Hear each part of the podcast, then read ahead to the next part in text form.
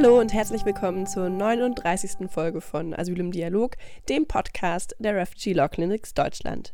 Ich bin Viktoria Lies und ich spreche hier mit ExpertInnen, die sich im asyl- und aufenthaltsrechtlichen Bereich engagieren. Die Folge heute richtet sich insbesondere, aber natürlich nicht nur, an Jurastudierende, die Lust haben, sich praktisch mit dem Migrationsrecht auseinanderzusetzen. Aber nicht nur durch rechtliche Beratung, wie es ja durch die Refugee Law Clinics schon passiert, sondern durch eine in Anführungszeichen richtige Gerichtsverhandlung. Den Move-Mut. Dieser fand 2019 zum allerersten Mal statt und wird im kommenden Jahr vom 6. bis 8. Mai in Hamburg stattfinden. Die Anmeldefrist läuft noch bis zum 28. Dezember, also noch knapp zwei Wochen und diese Folge soll euch als kleinen Ansporn dienen. Ich habe dafür mit Bianca Sucro gesprochen, der Mitinitiatorin des Move-Moods, vor allem darüber, wie das alles überhaupt abläuft, was ein Move-Mood überhaupt ist und auch mit Wolfgang Armbruster, dem Verwaltungsrichter AD, mit dem es übrigens schon ganz zu Beginn auch schon eine Folge gab über das Dasein als Verwaltungsrichter. Und der erklärt uns, wie realitätsnah das eigentlich ist. Und dann hören wir noch weitere Stimmen, und zwar die von Christopher und Theresa, die selbst schon einmal am Movemut teilgenommen haben und die uns von ihren Erfahrungen berichten.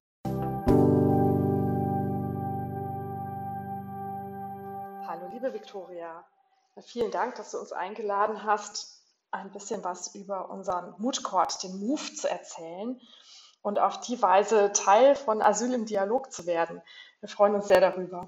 Ja, super, super gerne, Bianca. Also wir starten am besten mal mit der ersten Frage. Was ist überhaupt ein Court?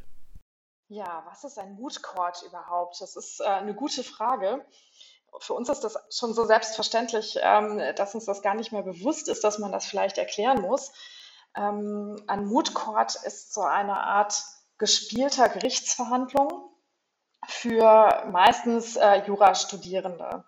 Es gibt ähm, relativ viele Mood Courts inzwischen. Das ist ein sehr beliebtes Format, ähm, das zu Aus- und Fortbildungszwecken genutzt wird, also zur praxisnahen Ausbildung. Ich sage immer ganz böse, dass es ist wie so ein Debattierclub für JuristInnen. Das heißt, ähm, es gibt Courts zu verschiedenen Rechtsgebieten. Ähm, es gibt äh, eher wirtschaftsnahe Courts. Es gibt den Soldan Mood Court zum Anwaltsrecht. Ähm, es gibt internationale Courts wie den ICC oder den JESSUP. Also es gibt ähm, wirklich eine ganze Reihe von Courts. Denen ist gemeinsam, dass es, wie gesagt, wie so eine Art gespielter Gerichtsverhandlung ist. Das heißt, Teams bereiten sich vorab auf diese Gerichtsverhandlung vor. Es gibt meistens einen Fall, der irgendwie gelagert ist. Es ist unterschiedlich gestaltet, ähm, wie da die Unterlagen sind, die man vorbereiten muss, ähm, wie intensiv man in die Rechtsgebiete einsteigt. Ähm, aber fast immer müssen Schriftsätze verfasst werden, sodass man ähm, eine Seite oft vertritt, also so ähnlich, als äh, wäre man in der anwaltlichen Praxis. Und ähm, man verfasst Schriftsätze, die dann eingereicht werden, die bewertet werden. Und danach kommt in aller Regel eine Live-Mooting-Phase, in der die Teams gegeneinander antreten. Das heißt, meistens werden ähm, die Teams anhand der Schriftsätze vorsortiert. Das heißt, es kommen dann nur noch die letzten Besten in diese Live-Mooting-Phase. Und ähm, dann reisen sie teilweise sogar nach Hongkong oder irgendwo anders hin, wenn es internationale Mood Courts gibt, um ähm, sich dort zu messen. Im Finale ist es dann so, dass äh, RichterInnen, manchmal sogar auch BerufsrichterInnen, so ist es auch in unserem Mood Court, oder Fachleute zu dem jeweiligen Rechtsgebiet entscheiden, welches Team die besseren Argumente hat. Ähm, also so ähnlich wie das auch vor Gericht wäre, da muss ja auch ein Richter, eine Richterin eine Entscheidung treffen. Und genauso wird dann ausgesucht ähm, anhand von meistens natürlich auch recht, recht gut vorbereiteten Kriterien, welches Team die beste Performance abgeliefert hat. Okay, ja, super spannend. Ähm, und wie seid ihr auf die Idee gekommen, dass es so einen Mood Court auch unbedingt fürs Migrationsrecht braucht? Ein paar von uns haben schon länger darüber nachgedacht, dass es schade ist, dass es Mood Courts in ganz, ganz vielen Rechtsgebieten gibt, aber leider nicht in den Rechtsgebieten, die für viele Law Clinics am relevantesten sind. für die Refugee Law Clinics ist das natürlich in erster Linie das Migrationsrecht. Dabei ist das aus unserer Sicht natürlich ein total wichtiges Rechtsgebiet. Es ist ein komplexes Rechtsgebiet, ein interessantes Rechtsgebiet, ein Rechtsgebiet, in dem unfassbar viel in Bewegung ist. Da kann man also extrem viel lernen, auch über, über ähm, ja, anwaltliche Praxis, über ähm, ja, den, den Clash zwischen, zwischen Theorie und Praxis, also Rechtsrealität und ähm, ja, dem, dem, wie wir uns Recht so vorstellen oder Rechtsanwendung vorstellen. Und es ist natürlich auch ein gesellschaftlich relevantes Rechtsgebiet. Wir sind ein Zuwanderungsland und ähm, es gibt wohl kaum ein Thema, das so kontrovers diskutiert wird wie die Migration. Und da gehört natürlich das Migrationsrecht auf gewisse Weise dazu. Wir wissen alle, dass das trotzdem im Studium so gut wie keine Rolle spielt. Es gibt ein paar Ausnahmelehrstühle, die auch migrationsrechtliche ähm, Veranstaltungen anbieten. Oft Lehrstühle, die auch ähm, mit einer Law-Klinik zusammenarbeiten oder selber auch eine Law-Klinik gegründet haben. Aber es ist ja nun mal nicht examensrelevant und wir wissen alle, dass Dinge, die nicht examensrelevant sind, auch, naja, schlicht wenig Raum haben im Studium. Und das wollten wir ändern. Wir wollten gerne eine Möglichkeit schaffen, sich intensiv mit dem Migrationsrecht auseinanderzusetzen und ähm, sich da auf eine Weise einzuarbeiten, die selbst in der RLC-Beratungspraxis selten möglich ist, weil wir ja normalerweise in den, in den Refugee Law Clinics die Fälle abgeben müssen, sobald es um eine Vertretung geht. Da übernehmen ja dann die Anwältinnen und Anwälte. Das soll gleichzeitig auch Lust machen auf Migrationsrecht, ein bisschen Werbung vielleicht für den, für den Beruf der Migrationsrechtlerin, des Migrationsrechtlers. Ähm, es ist, glaube ich, von vielen ein völlig zu Unrecht unbeachtetes Rechtsgebiet. Wir, wir haben einen unglaublich hohen Bedarf. Wir wissen, dass die guten MigrationsrechtlerInnen total überlaufen sind. Das heißt, ähm, auch unsere Gesellschaft würde davon profitieren, wenn sich mehr Menschen mit dem Rechtsgebiet befassen würden. Und ähm, es ist natürlich auch ein Rechtsgebiet, bei dem ich wirklich sehr, sehr nah an existenziellen Fragen dran bin.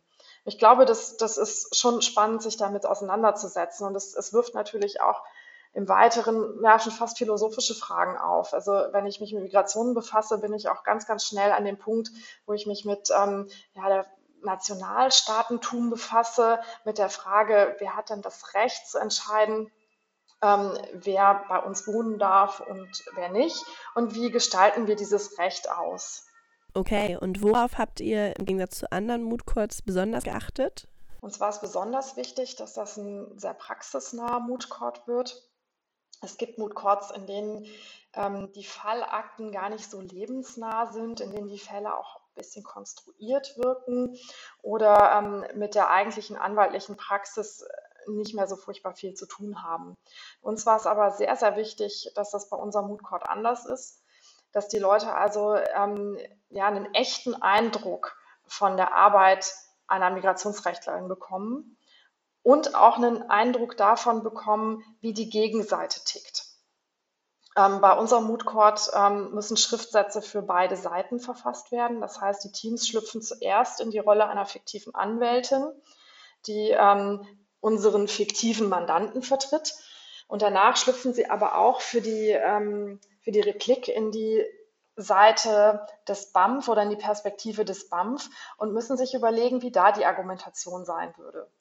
Wir haben das Glück, dass wir mit einer ganz tollen Anwältin zusammenarbeiten, mit Konstanze Zander-Böhm, die ähm, extrem erfahren ist in diesem Rechtsgebiet und mit uns diesen Fall baut. Das ist ähm, eine ganz, ganz komplexe Fallakte, die wir den Teams dann zur Verfügung stellen. Ähm, und Konstanze Zander-Böhm konstruiert im Grunde aus, aus Fällen, die sie in ihrer Praxis tatsächlich hat, einen neuen Fall, den wir den Teams dann zur Verfügung stellen.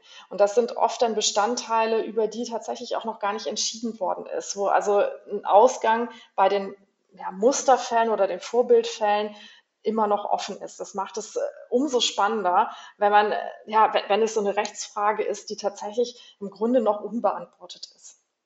Wir geben uns dann sehr, sehr viel Mühe, diese Fallakte auch so aussehen zu lassen wie eine echte anwaltliche Akte. Das heißt, es gibt dann ähm, Schreiben ähm, vom Gericht, es gibt ähm, äh, Anhörungsprotokolle und alles, was zu so einer Akte dazugehört, ähm, findet sich dann auch in dieser Fallakte wieder. Das wird dann ganz schön umfangreich und die Teams werden eingeladen, so ein bisschen eine detektivische Arbeit äh, zu machen und ähm, sich diesen Fall im Grunde selbst zu konstruieren. Also genauso wie eine Anwältin das auch machen würde. Da gibt es ja jetzt auch nicht irgendwie die Fallbeschreibung und du sollst dann irgendwie eine, eine äh, theoretische Lösung finden, sondern äh, da muss man sich ja auch den, den Fall aus den Unterlagen konstruieren.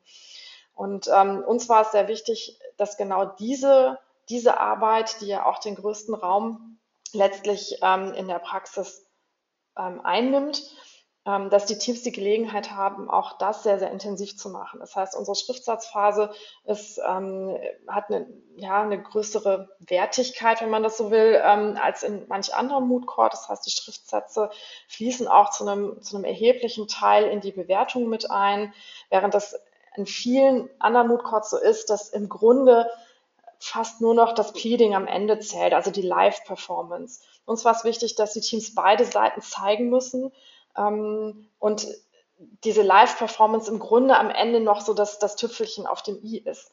Aber so die Hauptarbeit ist die Arbeit mit der Fallakte. Für Teams interessant, die noch nie gemutet haben, die also überhaupt nicht beurteilen können, ob ihnen das liegt, so diese, diese, dieses Live-Pleading, ähm, weil sie sich Zeit nehmen können, die Fallakten so gut zu bearbeiten, wie sie eben können. Wir sortieren auch keine Teams nach der Schriftsatzphase aus.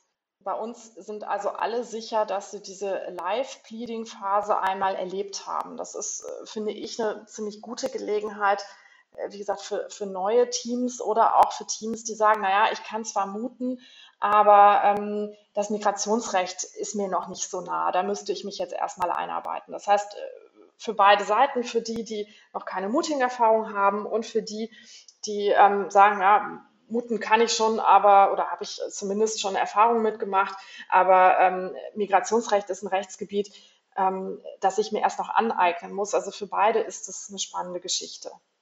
Ja, wow, auf jeden Fall bin ich einfach immer noch beeindruckt, was ihr da auf die Beine gestellt habt. Richtig, richtig cool. Ähm, und ich würde sagen, wir hören jetzt mal Wolfgang Armbruster, der auch natürlich im echten Leben Richter ist oder war und ähm, auch beim Move Mood die Richterrolle einnimmt.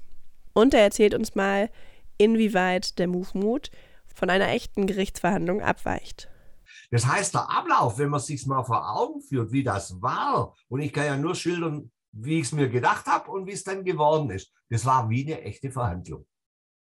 Das Einzige, was, sage ich jetzt mal, ein bisschen unecht war, wir hatten dieses Publikum unten. Das hast du normalerweise bei einer flüchtlingsmündlichen Verhandlung nicht. Und wir hatten natürlich den tollen Saal mit dem, mit dem ich nenne es mal so, Oval Office. Und da oben war so die Balustrade und da standen auch welche und haben zugeguckt. Aber das war das Einzige, was ein bisschen anders an einer, wie an einer Gerichtsverhandlung war. Alles andere lief meines Erachtens wirklich so ab, wie eine Gerichtsverhandlung stattfindet.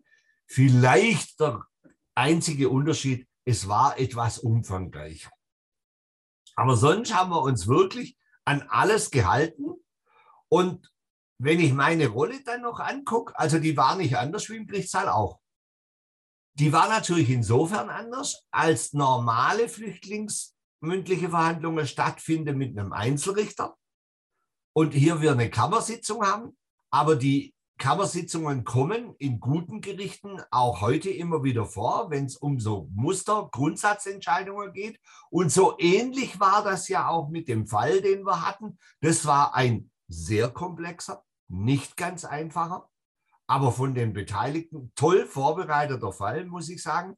Und wir haben das auch toll verhandelt, alle miteinander. Und die Mädels und Jungs, die unten saßen von den Refugee Law Clinics, haben sich auch nicht nur ein bisschen, sondern heftig ins Zeug gelegt. Das heißt, das war schon für mich auch, also aus der Sicht des Richters, eine tolle Verhandlung. Ich habe selten mal so eine schöne erlebt, während den 40 Jahren, wo ich die normalen Flüchtlingsverhandlungen gemacht habe. Da gab es die eine oder andere, die so ähnlich war, aber der Ablauf war völlig okay, war genau gleich. Also dieser Mood Court spiegelt tatsächlich eine reale Verhandlung wieder, etwas gehoben, noch Klasse, weil die oft viel, viel niedriger stattfinden, aber der Sinn und Zweck ist ja auch mal reinzufinden in so eine gehobenere Gerichtsverhandlung in einem Rechtsgebiet, das normalerweise gar nicht so gehoben ist. Wo, sondern wo sehr, sehr unten und wo der Richter viel bestimmt gemacht wird. Hier war es anders. Hier haben tatsächlich die Beteiligten auch viel mitbestimmt und das hat mir auch wahnsinnig gut gefallen. Danke, Wolfgang, für die Ausführungen. Man hört auf jeden Fall eine gewisse Begeisterung raus. Und ähm, damit ihr noch mehr Einblicke bekommt, habe ich jetzt auch mit Teilnehmenden gesprochen. Und zwar mit Theresa, die im siebten Semester Jura in Passau studiert und seit 2019 Beraterin für die RLC ist.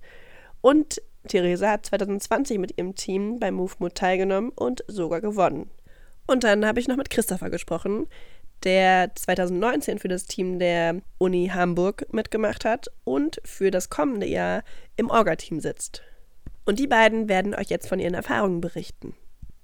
Die erste Frage natürlich, äh, wieso hast du dich überhaupt entschieden, beim Move Mood mitzumachen? Ich hatte mich damals zur Teilnahme entschieden, auf der einen Seite, weil ich die Idee des Mood Courts im Allgemeinen sehr interessant fand und das im Rahmen meines Studiums auf jeden Fall mal mitnehmen wollte und auf der anderen Seite, weil ich mir erhofft hatte, meine Kenntnisse im Asyl- und Aufenthaltsrecht verbessern zu können.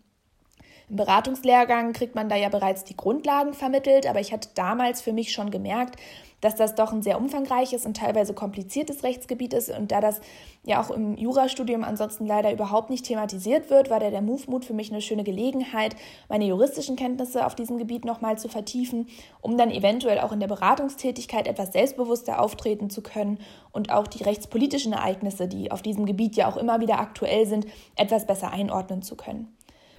Okay, und mit was für einem Arbeitsaufwand muss man ungefähr rechnen, wenn man sich dafür entscheidet, beim MoveMood mitzumachen? Zu Beginn kann man, glaube ich, sagen, dass der Arbeitsaufwand definitiv geringer ist als bei den großen Mood Courts. Das heißt natürlich nicht, dass es keinen Arbeitsaufwand gibt, aber durch den überschaubaren Zeitraum, also die Ausgabe des Files Anfang Januar und sowas damals bei uns auch, als wir teilgenommen haben, und eben den Pleadings im Mai, hat man mit diesen fünf Monaten und zwei Schriftsätzen ähm, eigentlich ein komprimiertes, aber auch überschaubares Programm vor sich. Ich habe das ähm, mit einer Kommilitonin gemacht, also wir waren ein Team aus äh, zwei Leuten und ich würde sagen, wir haben drei, vier Samstage und Sonntage irgendwie wirklich intensiv gearbeitet, also danach das ganze Wochenende und unter der Woche in der Universität immer mal wieder Rechercheaufgaben erledigt oder uns abends noch mal eine Stunde zusammengesetzt und einfach Sachen durchgesprochen, ähm, Schriftsätze, Korrektur gelesen. Was den Arbeitsaufwand angeht, ist das zunächst, denke ich, eine ganz individuelle Entscheidung des jeweiligen Teams. An sich kann man sich aber gerade bei den Schriftsatzphasen, denke ich, ganz gut an den gesetzten Fristen orientieren. Also die erste Schriftsatzphase ist auf jeden Fall die arbeitsintensivere man muss sich ja das erste Mal mit der Akte auseinandersetzen, der Akte einen gewissen Sachverhalt entnehmen, die Probleme analysieren und einordnen, eine Gliederung schreiben etc. Also das erfordert einfach einen größeren Arbeitsaufwand. Dafür hat man dann im zweiten Schriftsatz die meiste Recherchearbeit schon getan und hat ja auch schon das Grundgerüst. Man äh, reagiert ja quasi auch nur auf den klägerischen Schriftsatz und muss die Argumente in Anführungszeichen nur umdrehen. Also das geht dann schon sehr viel einfacher vonstatten. Mal als Beispiel, wie wir als Team beim ersten Schriftsatz vorgegangen sind. Man hat insgesamt oder hatte damals insgesamt acht Wochen Zeit. Die ersten zwei Wochen hatten wir uns genommen, damit mal jeder individuell sich die Akte anschaut, haben uns dann getroffen, um die Erkenntnisse zusammenzutragen, eine Gliederung zu schreiben und die einzelnen Themenbereiche untereinander aufzuteilen und dann die restlichen sechs Wochen haben wir dann eben individuell an unseren jeweiligen Themen gearbeitet, uns immer wieder getroffen, um unsere Erkenntnisse zusammenzutragen oder Probleme zu besprechen. Und ja, ich glaube, in der dritten oder vierten Woche hatten wir dann angefangen zu schreiben. Und die letzten zwei Wochen vor der Abgabe waren dann sehr arbeitsintensiv. Da haben wir fast jede freie Minute genutzt, um am Schriftsatz zu arbeiten.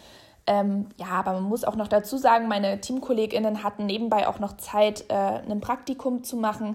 Also es ist grundsätzlich total machbar und ist ja auch auf freiwilliger Basis und soll ja auch Spaß machen. Also wenn man grundsätzlich Interesse am Move Mood hat, sollte man sich vom Arbeitsaufwand, finde ich, jetzt nicht abschrecken lassen. Okay, und was waren dann die Lerneffekte, die ihr daraus gezogen habt? Was konntet ihr mitnehmen aus dieser Zeit? Ich finde, der größte Lerneffekt war, dass man wirklich, also das klingt total platt, aber so ist es eben, einmal in die Arbeit einer Anwältin, eines Anwalts reinschauen konnte und sich wirklich in diese Rolle versetzen konnte und sagen konnte, okay, ich habe hier so eine Akte auf den Tisch bekommen.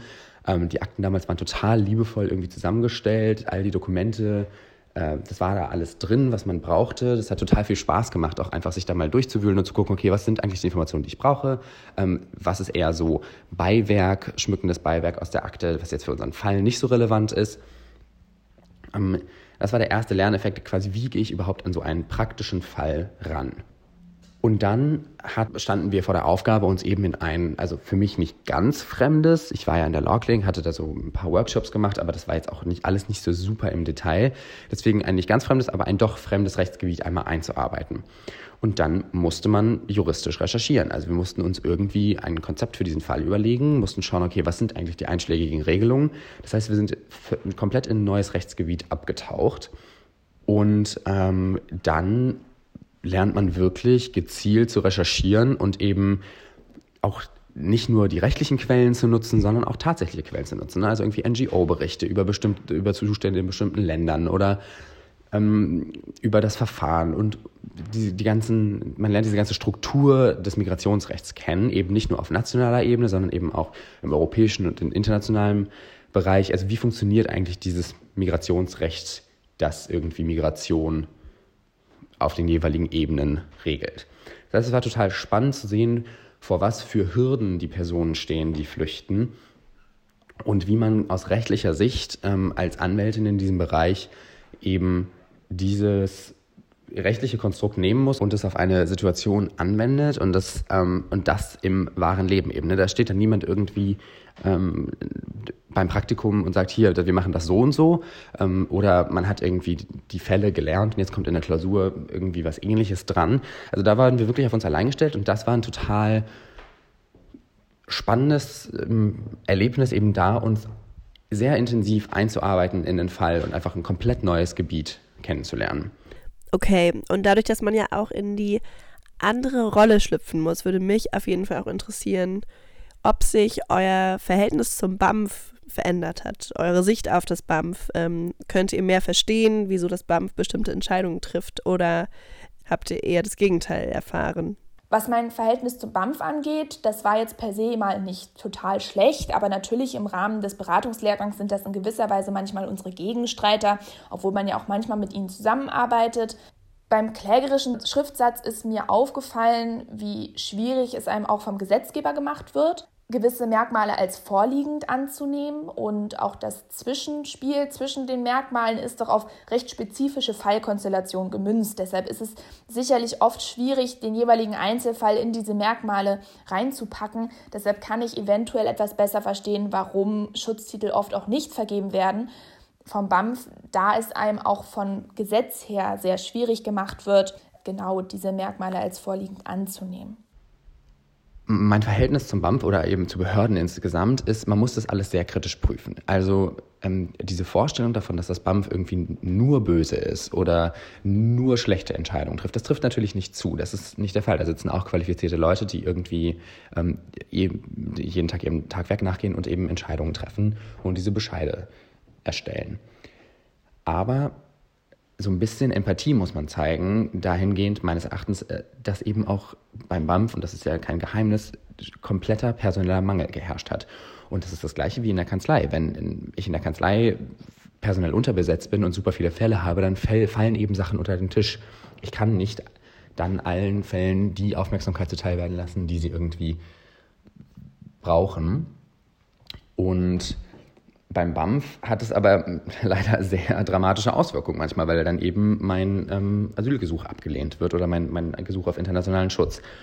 Und deswegen ist mein Verhältnis zum BAMF ein kritisches, weil eben da sich extrem viel für das Schicksal von extrem vielen Personen entscheidet. Und deswegen finde ich, bedarf es eben einer personellen Decke, die das Ganze stemmen kann von Seiten des BAMF. Und da es die noch nicht gibt und beziehungsweise damals nicht gab, eben und ähm,